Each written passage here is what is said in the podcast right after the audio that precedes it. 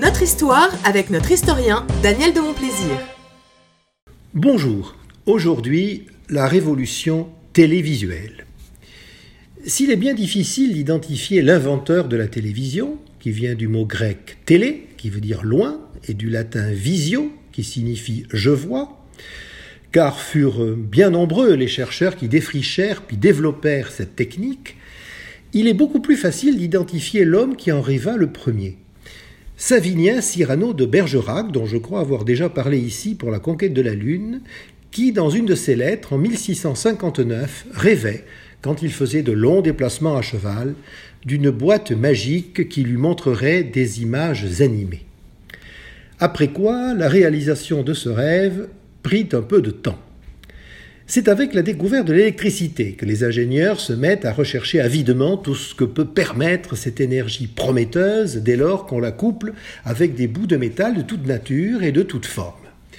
Ce n'est pas pour autant Thomas Edison qui fut l'ancêtre de la télévision, mais si l'on veut citer un premier nom, ce serait plutôt celui de l'allemand Karl Ferdinand Braun qui, en 1897, après moult travaux préparatoires de ses collègues, invente le tube à rayon cathodique. La télévision n'est pas encore née, mais elle vient d'être conçue et l'on parlera longtemps de l'univers cathodique. La première émission de télévision, au vrai sens du terme, est expérimentée le 25 mars 1925 en Angleterre, à Oxford, et à titre purement expérimental. Mais son responsable, John Logie Baird, n'arrive ni à cadrer, ni à stabiliser l'image, de sorte que l'on se croirait dans cette scène de l'album de Tintin, vous savez, Les bijoux de la Castafiore, où le professeur Tournesol fait une démonstration ratée de télévision couleur. Heureusement, moins d'un an plus tard, le 26 janvier 1926, le même Logie Bird réussit. Cette fois, la télévision est bien née. Encore un an, et c'est la première présentation au public aux États-Unis par les laboratoires, Bell.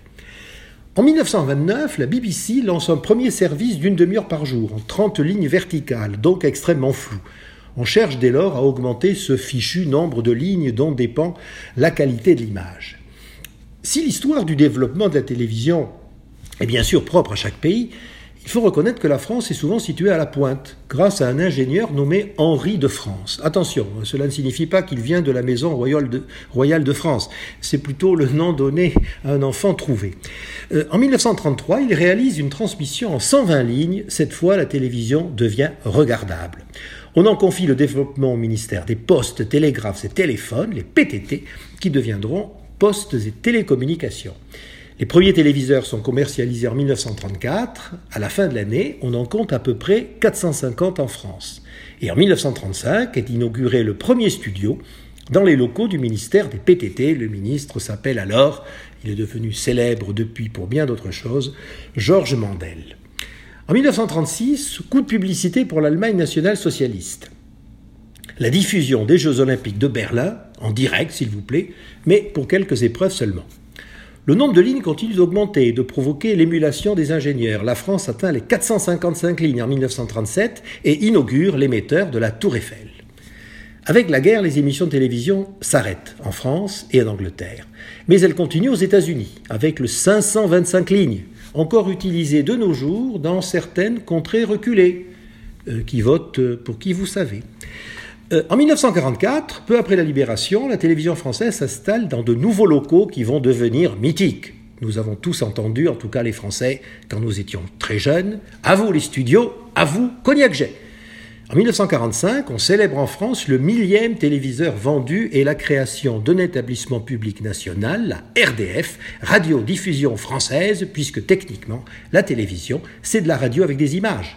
Elle deviendra RTF, puis ORTF, et finira par disparaître avec l'autonomie des sociétés de télévision. En, 1948, pardon, deux grands événements dans la télévision. Le premier journal télévisé, présenté par Pierre Sabag, certes inspiré des actualités cinématographiques, mais avec une révolution, la présence à l'antenne d'un présentateur, l'homme tronc, car on ne voit jamais ses jambes. Formule d'ailleurs toujours en vigueur à notre époque et l'adoption, sous la volonté de François Mitterrand, ministre des PTT, du standard 819 000 lignes. Très ambitieux qui met la France en avant avec la meilleure image télévisée au monde, mais qui ne verra le jour qu'en 1950, toujours grâce à Henri de France. En 1951, la télévision française diffuse son premier film, intitulé Passion, de Georges Lampin, avec Viviane Romance. C'est alors que les milieux artistiques commencent à s'inquiéter de ce nouveau concurrent. Euh, mais d'autres pensent que cela ne marchera jamais vraiment, car la télévision prive du plaisir de sortir pour aller au spectacle. Les étapes suivantes sont mieux connues. 1953, c'est la diffusion en direct du couronnement de la reine d'Angleterre et du Canada, qui fait bondir les achats téléviseurs. En 1960, le premier face-à-face télévisé pour l'élection présidentielle américaine entre Kennedy et Nixon. Le premier l'emporte contre le favori car il est beaucoup plus télégénique. C'est alors que le mot apparaît. L'arrivée de la publicité, après un long barrage de la presse écrite, en 1968, en France, une deuxième chaîne de télévision, et puis la couleur. Le récepteur coûte alors le prix d'une deux chevaux, la voiture populaire française de l'époque. Je dis ça pour nos plus jeunes auditeurs. Les sociologues se sont abondamment penchés sur ce que la télévision a changé dans la société. Je regarde marcher sur leur brisée et vous renvoie donc aux travaux du plus célèbre d'entre eux, le Canadien Marshall McLuhan, peut-être le plus grand théoricien des médias à ce jour, disparu en 1980. Tout le monde connaît les suites, notamment le déferlement des télévisions privées, gratuites ou à péage, puis le passage au numérique.